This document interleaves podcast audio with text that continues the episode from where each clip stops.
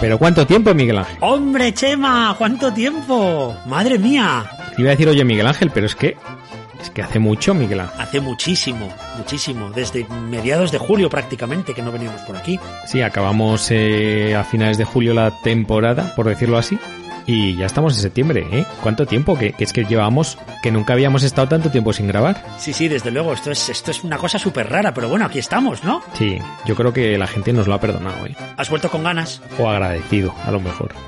Muchas ganas. ¿Hacemos recuento a ver si lo llevamos todo encima para el podcast de hoy? Vale, ¿ya devolviste la caravana? De vuelta la caravana, por supuesto. Vale. La de Fluzo, sí, sí. Caravana de vuelta, check. ¿Tenemos el guión, más o menos? Eh, sí, más o menos. Check. ¿Te has traído el certificado COVID para audios? Eh, ¿Me lo piden? Hombre, claro. Pues no sabía. Chema, este es un podcast free COVID. Es verdad. Oye, podríamos hablar un poquito hoy, si quieres, del certificado COVID, porque he leído un montón de cosas. Yo no sé la gente si lo está usando o no lo está usando. En España parece que no lo usen y podríamos hacer una breve intro hablando de eso. Vale, me parece bien. ¿Y qué más cosas? A ver, estoy revisando aquí el guión. Algo irá saliendo, ¿no? Aplicaciones, jabón, jabón. Jabón. ¿Qué has metido aquí, Miguel? Bueno, ¿y qué te parece el storytelling para acabar? Eh, ah, bueno, sé muy bien. Ese sí y el del jabón, ¿no? El del jabón, bueno, habrá que verlo. Es que así de cara a jabón, empezar la temporada dando jabón. También es verdad. Bueno, Chema, empezamos. Te dejo el inmenso placer de presentar el primer episodio de la nueva temporada, o no, de Conectando. ¿O no? Como dices, porque realmente no sabemos si es nueva temporada, si hacemos nueva temporada cuando cambiamos de año. Bueno, es un desastre esto, pero bueno, es lo que tiene ser un, un podcast, como dices, free COVID y free patrocinios, porque llevamos una, un tiempo bastante en el dique seco. Aprovecho pues para meter la cuña, ¿no? Somos free patrocinio, pero no por decisión propia. Claro. No es nuestra política de empresa. Totalmente. Bueno, Miguel Ángel, eh, estaba revisando y estoy viendo ya que hoy es 3 de septiembre Oh. de 2021. Se nos acaba ya el verano, qué poquito queda y qué pena me da. Pero bueno, lo bueno de que se acabe el verano es que empieza el podcast. Y empezamos nueva temporada. Y este yo creo que ya es el episodio 165 de Conectando Puntos. Oh, Dios mío.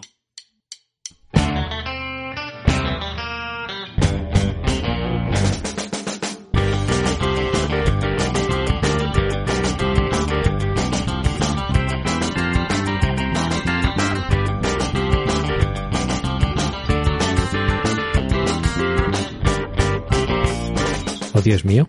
Sí, hombre, como la de Friends. Ah, claro. Creo que era Janis la de Friends. Tenemos que ir cogiendo esas muletillas que han hecho famosos a otros, a otros shows para así, bueno, pues a ver si luego replicamos, ¿no? Por supuesto, aprender de los mejores. Bueno, pues eh, bienvenidos eh, todos los conectantes a este episodio 165, 165. Estamos aquí Chema Cepeda y Miguel Ángel Máñez, como siempre. Ya sabéis toda la información sobre el podcast en la web conectandopuntos.es. Ahí tenéis todos los episodios anteriores y también nos podéis escuchar en iVoox, en Spotify, Google Podcast, Apple Podcast, no sé, Sí, PP Podcast también hay. Pepe Podcast, sí. Y hay que decir también que estamos hoy haciendo un pedazo de experimento, Miguel Ángel, que esto no, no lo hemos contado. ¿Lo, ¿Lo contamos en el siguiente por si sale mal o lo contamos? Bueno, es posible que lo contemos, pero que no lo oigáis. Es como el gato de Schrödinger. Ah, vale. Es posible que este podcast se escuche o no se escuche. Si lo escucháis, es que se está, está funcionando. Si no lo escucháis, pues seguramente, eh, ¿qué más da? Chema Cepeda. Fragmento de su libro. La entropía del podcasting en un mundo acelerado. Vale, entonces que no lo contamos, ya les dejamos una semana con... Yo creo que sí. Son cliffhangers que nos gusta a nosotros hacer. Ya, hombre, pero tenerles una semana colgados Oh, Sí, van a estar sin dormir. es posible. Bueno, a ver, empezamos. Certificado COVID. Certificado. Sí. Ah. COVID. ¿Lo has usado? Pues no. No, vale. Acabo de descargarme el mío. ¿Tú- ¿En Tavia? No, me lo he vuelto a descargar. porque Ah, Yo, yo aquí tengo el mío que me permite descargarlo en PDF Mm. y te permite visualizar el famoso código QR de puntitos, que por cierto he leído que un chico italiano se ha tatuado el QR del certificado COVID en el brazo. pues muy bien, me parece, ¿no? Muy útil. Muy bien por él, ¿no? Sí, sí. Le damos un aplauso, ¿no? Casi. Vamos a darle un aplauso. Pues eso ha hecho. Lo que yo, yo creo que en España no ha tenido mucho, mucho tirón, ¿eh? porque sí que ha habido comunidades autónomas que han intentado poner en marcha el tema del, del certificado de vacunación para entrar en bares y demás, Hmm. y los tribunales lo han tumbado. Así que en España, poca cosa. ¿eh? Sí, en España, bueno, pues lo que dices, lo han intentado algunas comunidades, pero al final, pues por motivos legales no ha funcionado. Pero bueno, pues en otros sitios para viajar y demás sí que lo han estado lo han estado pidiendo. Yo estaba viendo ahora que tengo aquí pruebas diagnósticas de una PCR que me hicieron. Pero claro, este es el que caduca, entiendo yo. Y luego el de vacunación, que te puedes descargar el certificado también. Sí, ese tengo. Y pone que requiere al menos una dosis administrada. Hmm. Ah, mira, puedes tener una dosis y una prueba PCR o antígenos positiva. Ah, oye, pues tienes de todo. Te permiten hacer un mix, no está mal. Hmm. El certificado que es único para toda la Unión Europea, que es válido tanto en formato electrónico como en formato papel, y que tienen un código QR y un sello digital, que es lo que dota de validez dentro de cualquier país de la Unión Europea. Así que pues, yo creo que todo el mundo o mucha gente lo tiene descargado, pero pocos lo hemos utilizado. Esto solo pasa una vez en la vida. Pues sí, eh, sí que es verdad que he visto que la Comisión Europea ha creado un portal en el que se pueden verificar las firmas de los distintos certificados. Eh, Eso es bonito. Y lo que es chulo es lo de lo que has puesto aquí, esto de que se puede mover a una aplicación tipo wallet, ¿no? Pues sí, lo leímos en Sataka, pero ojo, que es un es una app que no tiene nada que ver con, con el ministerio ni con la Unión Europea. Es un friki, una friki que ha programado algo que permite incorporar el certificado ¿Mm? a tu passbook o a tu wallet para que lo puedas usar como si fuera un billete de avión o un billete de tren, ya que lo más importante al final es el QR, no es el certificado en sí. Esto no lo sabía el que se lo ha tatuado, ¿no? Yo creo que no. No.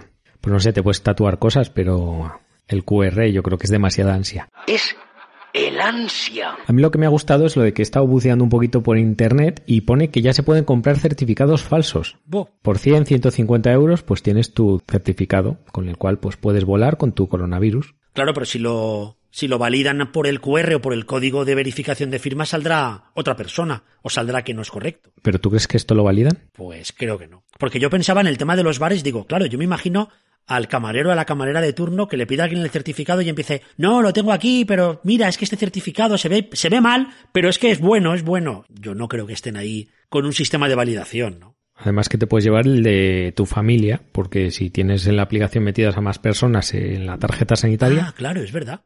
Bueno, bueno, estamos dando muchas pistas, Miguel Ángel, pero bueno. Pero te hacen descuento, ¿eh? Seguro. ¿Sí? Hombre, claro, a partir de cinco vacunados en familia, yo creo que te hacen un descuento. Te ponen una de Janssen, ¿no? Sí, justo. No estaría mal, no estaría mal. Oye, ¿y la aplicación del COVID qué? ¿Ya la, la sigues teniendo o ya no? El radar COVID no, me la desinstalé. Yo también. Te voy a decir una cosa que me comentó el otro día una amiga mía. Cuéntame. Pues que resulta que ella dio positivo Sí. y cuando intentó meter el código en la aplicación, la cual llevaba instalada año y medio, porque está súper comprometida, Sí. pues no, no, no pudo. Y le daba error, ¿En serio? en serio. ¿Y desinstaló la aplicación o no? Al final la ha desinstalado. Dice, si es que me estaba desinstalando hasta el... wa- Bueno, el WhatsApp no, pero tenía... No se instaló otras aplicaciones porque te- quería tener esta y al final, cuando la fue a utilizar, pues no funcionó. O sea, hasta los forofos de, de radar COVID. Sí. Hasta los fans de Radar COVID han tenido problemas. Ay, ay. Qué pena, qué pena. Oye, ¿ya has leído lo de la Open Up Markets Act? Eh, sí, hombre, la directiva esta o la ley esta que han propuesto, ¿no? Es que es muy fuerte, ¿eh? Es muy fuerte. En Google ya no hay problema porque ya se puede hacer. Bueno, bueno, pero cuenta, cuenta. Bueno, pues es una propuesta de ley para limitar el poder de las tiendas de aplicaciones y obligar a Apple a que cualquier persona que tenga un iPhone Mm. pueda instalar aplicaciones desde fuera de la tienda oficial. O incluso puede instalarse tiendas de aplicaciones de terceros. Bueno, esto para los que seáis de Apple, que sepáis que los que somos de Android ya lo podemos hacer, porque básicamente lo único que te dice es que si deseas permitir aplicaciones mm, de fuera del market y simplemente le dices que sí y ya se te instala, pero claro, esto tiene sus riesgos y es que te puedes meter una aplicación que luego pues sea mm, software malicioso o alguna cosa y realmente pues te pueda, bueno, pues pierdas esa seguridad, ¿no? del teléfono y de hecho es lo que esgrime Apple para no querer abrir sus aplicaciones. Exacto, porque Apple lo que dice es que, que ellos al revisar todas las aplicaciones lo que hacen es proteger la experiencia del, del cliente y del usuario y por lo tanto todas las aplicaciones que te puedes descargar de su tienda son perfectas, seguras, bonitas, iba a decir baratas, pero algunas no lo son. ¿Tú te acuerdas de aquello del jailbreak? Jailbreak. Cuando la gente se hacía... se hackeaba el teléfono, perdón, se craqueaba el teléfono. Bienvenidos a este tutorial actualizado para realizarle el jailbreak a tu dispositivo. Sí, sí, sí, para instalar otras cositas que no se podían instalar. Ahí, ahí. Bueno, eso se hace con las consolas, se hace con, bueno, con muchas cosas. Eh, lo curioso de esto, Miguel Ángel, es que dicen que lo hacen para eso, para que no te puedas instalar aplicaciones que no son seguras y demás. Y en el artículo que habla Enrique Dan sobre este tema, dice que realmente eh, ya hay aplicaciones maliciosas que han pasado todos los controles de Apple, con lo cual, pues ese argumento no check.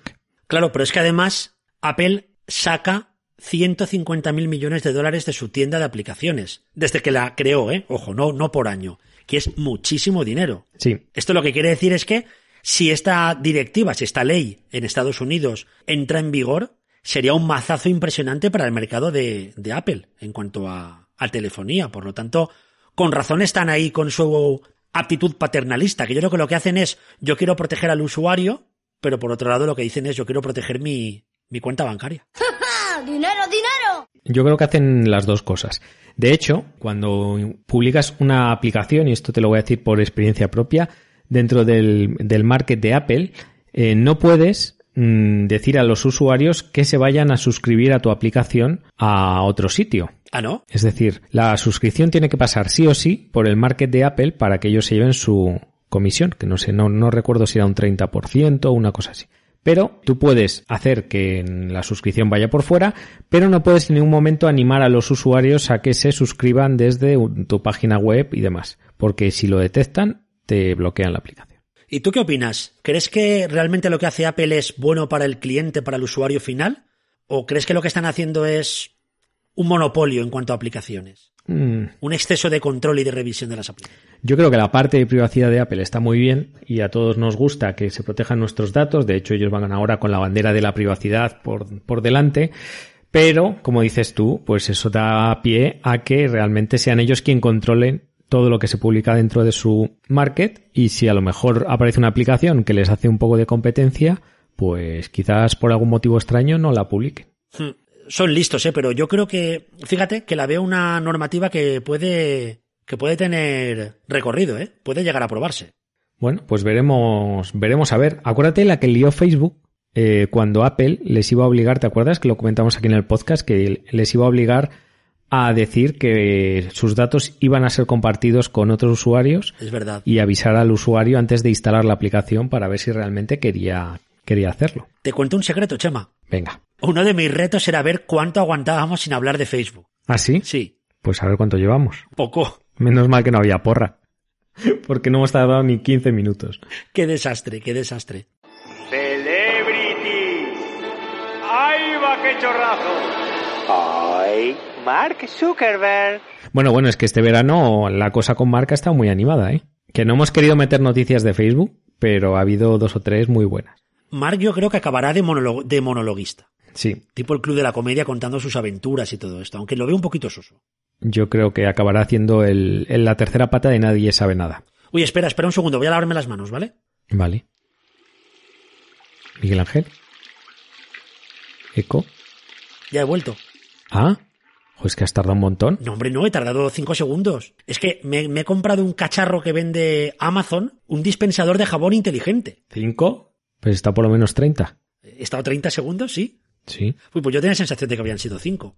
Bueno, pues me he comprado el Smart Soap Dispenser, Ah, sí. Sí, un dispensador de jabón que lo puedes conectar a, a tu Amazon Echo. Hombre, ya estábamos tardando en tener un dispensador de jabón inteligente. Todo, todo es, todo es inteligente en este mundo. Así que imagina. O sea que estamos hablando de Internet de las cosas, porque acuérdate que cuando se pone inteligente, ahí ya entra el Internet de las cosas a funcionar. No solo, estamos hablando del Internet de los jabones. ¿Qué me dices? Sí, El swap, Internet. el Swap Internet, sí. Internet of Swap, Hola, iOS. iOS también. Así, de ahí salió el nombre. Claro, pues lo que hace es que tiene como un relojito que te marca los 20 segundos que en teoría recomienda el CDC y la OMS para un lavado de manos con jabón para que sea efectivo. Bueno, pero también te monitorizará si te lavas las palmas, las uñas de los dedos, el dorso, entre los dedos. No, solo el tiempo. Entonces, Pues no lo sé. Lo que no sé es si se puede programar la cantidad de jabón que se dispensa. pues no lo sé, pero vamos. Espera, espera, tenemos que haber traído a Elena. A Elena Urgencias y Emergencias, por esto que te voy a contar ahora. A ver. Tú cuando vas a una tienda o a un bar y te pones solución hidroalcohólica, ¿Mm? ¿tú no has visto que hay sitios que en el cacharrito ponen como una brida para que no puedas apretar del todo y sale la mitad de la solución, para no gastar mucho? Sí, sí, lo tiene capao. ¿Cuál es el mínimo requerido? ¿Chorrillo? ¿Chorrillo y medio? Chorrete. ¿Explosión en tu mano? Luego está el de cuando entras a la tienda, que es automático, que si quitas la mano rápido no te cae. Ya, pero es que hay algunas que te cae una gotita mínima y dices, ¿con esto qué- qué voy a hacer? Claro. Hombre, todo el mundo sabe que el lavado de manos es la medida más importante frente al coronavirus. Pues por eso hemos traído el, el Amazon Shop Dispenser, porque además que podemos hacer que cuando me estoy lavando las manos, mi altavoz inteligente se conecte y me ponga música o me cuente chistes. ¿Ah, sí? Sí. ¿Y qué te pone? ¿Música de...? ¡Muere, Bacteria! ¡Muere! ¡Muere, Bacteria! ¡Muere! Hombre, puedo programarlo. Música de jabones, no lo sé. Eh, claro, eso te iba a decir. Tiene que ser música con pompas y cosas. Música con pompas. ¿Y los chistes? Y chistes, pues no sé, también se los podrás pedir. Supongo que al final, Los de Matías seguro. sí, el altavoz inteligente te conoce Claro. y sabe qué chistes te gustan. Pues por eso lo digo lo de Matías. Sí. Yo sé que en tu caso iban a ser unos cuantos de eso. Tengo una cinta grabada. Oye, tengo ganas de que saque ya mm, Amazon el Smart Inodoro Dispenser. Llegará, ¿eh? Sí, y que te avise de que no has cerrado la tapa. Fíjate en Japón. manda un chorro certero sobre eh, esta zona íntima del cuerpo. Por cierto, que la presión de ese chorro se puede calibrar a través de estos otros botones. No, pero este tiene en España tendría que ser que te avisara cuando no has cerrado la tapa. Eso sí, este dispensador de jabón vale 45 euros, así que el inodoro se puede ir a 300. Yo me estoy acordando de, y ese sí que era inteligente, en un bar pusieron un dispensador de estos de jabón, eh, pero ¿sabes dónde estaba colocado? No, En la puerta de salida. Entonces, hasta que no te lavabas las manos, no se abría la puerta. Ah, eso está muy bien. Con lo cual era muy inteligente porque realmente se dieron cuenta de que el 70 po- o el 80% de la gente que entraba al baño no se lavaba las manos. ¡Qué bueno! Muy interesante. Así que ese sí que es inteligente. Oye, pero ¿tú crees que esto es un capricho o se volverá algo necesario? Eh, no sé. Yo creo, espero que no se vuelva algo tan necesario, ¿no? De ponerle inteligencia a todo. Tú fíjate cuando... ¿Tú te acuerdas cuando salieron las... las Nespressos y las cafeteras de estas de monodosis? Yo no sé en tu caso, pero yo las vi... La, la primera vez que las vi fue como... Madre mía, qué pijada. Vamos a pagar 10 veces más por una taza de café. Esto va a ser un desastre. Esto se van a comer los mocos. Y... y no. Pues mira, acertaste en la primera parte Sí. porque el café baratito, baratito no es. Ya comentamos un día a lo que salía el kilo de café y es mejor no calcularlo. Pero en la segunda de que no se iban a comer los mocos, creo que no. No, es que además es alucinante porque eh, hemos, hemos consultado las gráficas de consumo de café en el mundo. Hemos consultado las gráficas de consumo de café en el mundo, Miguel Ángel. Sí, hemos llegado a ese nivel. O sea, estamos en periodismo de investigación.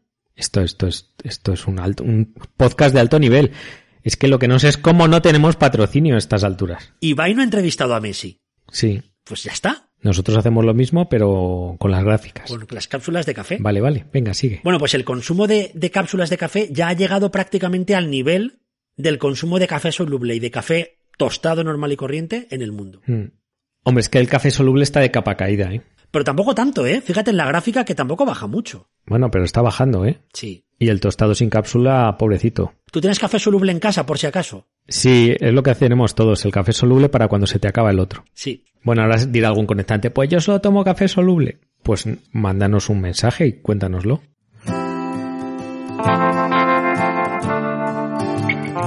Bienvenidos a Historias de Café en Conectando Puntos. Nos podéis mandar vuestras historias de café, eh, ya sabéis que a nuestras redes, a nuestro correo, a nuestro Twitter, lo que queráis. Prometemos compartirlas con el resto de conectantes.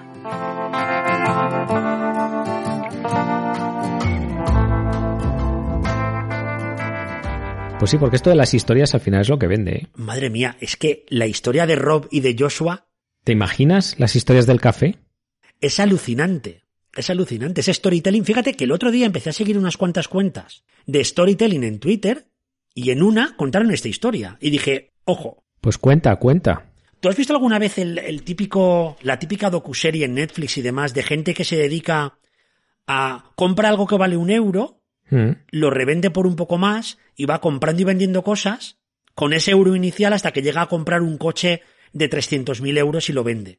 Sí. Compro por un euro y vendo por dos. Compro por dos, revendo por cuatro. Y luego están los que hacen lo mismo, pero por el simple hecho de sacarse un sobresueldo. Y ahí este Gary Vee, que es el gurú este de marketing que, Sí, sí. que se dedica en sus fines de semana libres a ir a mercadillos de casas a comprar peluches y venderlos por eBay y a demostrar que se puede sacar un dineral con eso, pues es uno de los máximos exponentes. Esto tiene un nombre. Esto pues tendrá un nombre. Te digo la palabra que aprendí este verano. A ver, Glamping. ¿cómo? el- ¿No la has oído nunca? ¿no? Glamping es un camping con glamour. ¿Ah, sí? Sí, un camping para pijos. ¿Has ido a un glamping? No, no he ido a un glamping, pero, Pero ya tienes ganas de verlo. pero, no, pero lo leí, lo leí y me quedé como, ¿glamping? ¿De verdad? ¿Glamping? Hombre, es bonito el término. Mira, te confieso una cosa, solo he ido de camping una vez y fue en un sonorama en Aranda de Duero, en un festival, y ese año decidí que no volví a hacer camping en un festival. Sí. Sí, prueba de error. Bueno, pero no llevarías una nevera de esas de glamour que han hecho ahora, ¿no? No, no, no llevaba nada, iba a lo... Por eso quizás iba a lo cutre, y entonces cuando vas a lo cutre, luego lo, lo notas. Ya contaré un día lo de las neveras. ¿Vale? Bueno, Rob Walker y Joshua Glenn empezaron en 2009 creando una web que se llamaba Significant Objects, que lo que hacían era comprar objetos eh, baratos y revenderlos en eBay. Ujú. ¿Vale? Hasta aquí, pues oye, un negocio de compraventa. ¿Qué hacían ellos? Cada objeto lo acompañaban de una historia. Vale. Rob cogía esos trastos aleatorios tan cutres como un plátano, una hucha, etcétera, que luego los comentaremos, y los ponía a la venta y luego sacaba pasta. ¿Por qué todo esto? Todo empezó con una taza. Hmm. Se fue a Baltimore de viaje con su esposa y se le rompió la taza que compraron allí. Y entonces se dio cuenta que estaba muy enfadado y dijo, joder, si la taza, la taza no vale nada. Pero se dio cuenta que lo importante de la taza era la historia. Claro.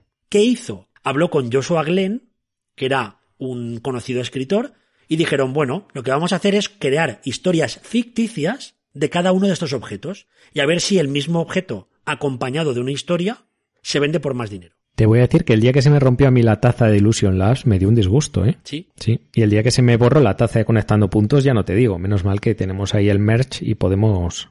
Pero era la, era la taza número 2, edición limitada. Bueno, cuenta la historia, que tú has investigado más todavía. Sí, yo estaba investigando un poco a ver, mm, bueno, pues de dónde viene todo esto.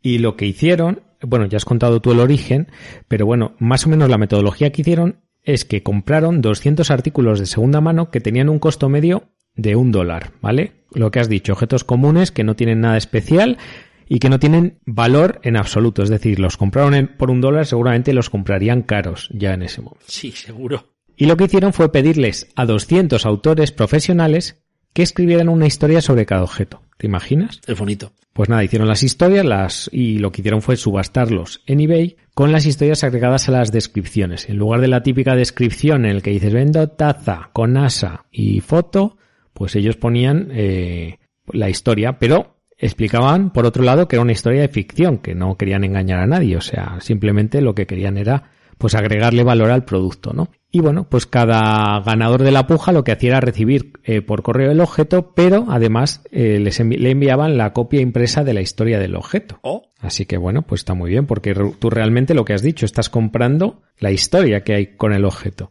Y al final, pues mira, gastaron 197 dólares y los vendieron por casi 8.000 dólares. qué pasada.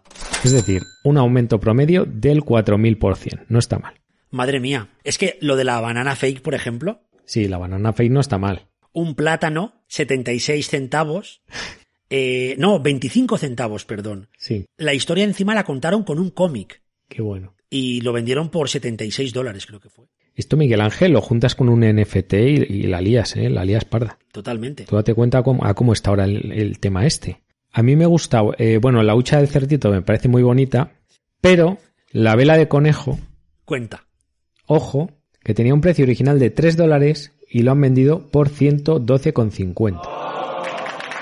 Esta es la vela que acabó en una galería de arte también. Esa es. Pero es una vela de conejo feísima. O sea, es que 3 dólares por esto ya es mucho. Sí, pues 112. Lo más fuerte es que eh, llegó un momento en que la gente se enteró de que las historias eran falsas. Pero eso lo que hizo fue que todo el público valoró todavía más la web y el proyecto y empezó a atraer a más gente. Por el mero hecho de que era algo diferente, podríamos decir, o un proyecto diferente, un proyecto innovador, y entonces más gente a comprar. Pues sí, la verdad es que, bueno, pues pone de relieve el tema de que el valor del producto, en este caso, y nunca mejor dicho, reside en la historia que conecta con el producto. Y es mucho lo que hacen a- las agencias de marketing, ¿no? Pues crear todo ese storytelling que hay alrededor de una marca o de un producto, pues para, para que se venda. ¿Te acuerdas del ¿Te gusta conducir? Hombre, claro. Ese anuncio mítico de BMW era. Sí, sí, sí. Pues bueno, pues al final te, te venden una historia. El de la mano por la ventanilla, ¿no? También. Es ese. Ese era muy bonito. ¿Te gusta conducir? Te cuento la historia final asociada al storytelling que hemos contado ahora mismo. Claro. Resulta que Rob Walker escribió varios libros sobre marketing y storytelling, que por cierto voy a buscarlos porque tienen muy buena pinta. Entonces, preparando el guión dije, voy a buscarlo. Y puse en Google Rob Walker libro. Hmm. Y sabes que te salen arriba como las, las imágenes de las portadas, y luego a la derecha te pone lo de siempre de Google de anuncios, compara productos y te recomienda, en este caso, libros que cree que pueden ser interesantes para ti. Ajá. y qué pa- y qué apachao. ¿Sabes qué libro me aparece recomendado? Teniendo en cuenta que estaba en Google con mi usuario de Google abierto. Es decir, un libro recomendado para mí. O sea, realmente definido por el algoritmo de Google Sí. que sabe perfectamente tus necesidades, Miguel Ángel, y gustos Y mis carencias. y tus carencias. Vale, vale, ya lo puedes decir. Pues me recomendó, y seguramente algunos millennials no se acordarán de esta historia, el libro Yo robé un furgón blindado de Dionisio Rodríguez el Dioni. Que encima la portada es un poco... ¿Cómo podríamos definir esta portada, Chema? Bueno, es un poco personalista, podríamos decirlo. ¿Angustiosa? Eh, sí, sí, sí, es un poco angustiosa, pero bueno. Es una persona que hace ya 30 años robó un furgón, Un conductor de una empresa de seguridad de transporte de fondos se ha fugado con 320 millones de pesetas, según las investigaciones que está llevando a cabo la policía.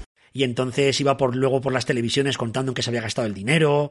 Muy, muy friki. Una- en, en aquella época salían muchos programas de, de frikis. Entonces, ¿Y esto qué va en la categoría de emprendedores o en la categoría de glamping.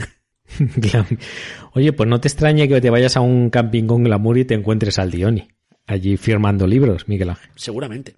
Oye, Chema, que se. que la ropa en lejía y demás, ¿eh? Ah, ya. Hombre, yo tengo que ir a la piscina. ¿Tenemos objetivo para esta temporada? Eh, de, de tiempo, Sí. aguantar. Nosotros aguantar aquí. Oye, estaba pensando, Miguel Ángel, Dime. que en vez de pedir patrocinio, a lo mejor nos salía más rentable comprarnos el libro este. ¿El del Dioni o el de Rob Walker? Claro, el- no, no, el del Dioni. este. Hombre, el otro estaría bien, ¿no? Pues ya sabes que el storytelling es, bueno, una de nuestras, por lo menos de mis asignaturas pendientes, ¿no? El mejorar cómo cuentas las historias para que te compren. Pero eso, eso Miguel Ángel, implica un proceso. Es mucho más fácil robar un furgón y pa'lante. Hablamos del libro de Héctor Urien hace unos eh, 40 episodios, El arte de contar bien una historia, 101 estrategias para el storytelling. Es verdad. Pues hay que ponerse, ¿eh? Te digo la estrategia 55 y cerramos. Venga. Estrategia 55 de Héctor Urien. Y con esto decimos adiós, ¿eh? O sea, automáticamente nos despedimos. Así a lo loco. a lo loco. Fíate de las imágenes y no de las palabras. Eh, Miguel Ángel, Que acabas de echar por tierra todo el podcast. ya, pero bueno, en el fondo somos como una imagen, Que no tenemos imágenes. la imagen del audio. Vale, vale. Bueno, conectantes, pues nada, oye, feliz regreso, Miguel Ángel, encantado de estar, iba a decir una semana más, pero una primera semana más contigo y con todos vosotros y nada, que cogemos ritmo ya enseguida y empezad a mandarnos otra vez ideas a través de Google, a través, uy, Google, a través de la página web, a través de Spotify, a través de iBox y quién sabe, a lo mejor nos hacen un podcast en exclusiva, estos de Podimo o alguno de estos podcasts que están fichando gente, Spotify, Amazon, ahí lo dejo. ¿Quién sabe? ¿Quién sabe? Todo llegará. Bueno, conectantes, hasta la próxima semana. Venga, hasta la semana que viene. Adiós.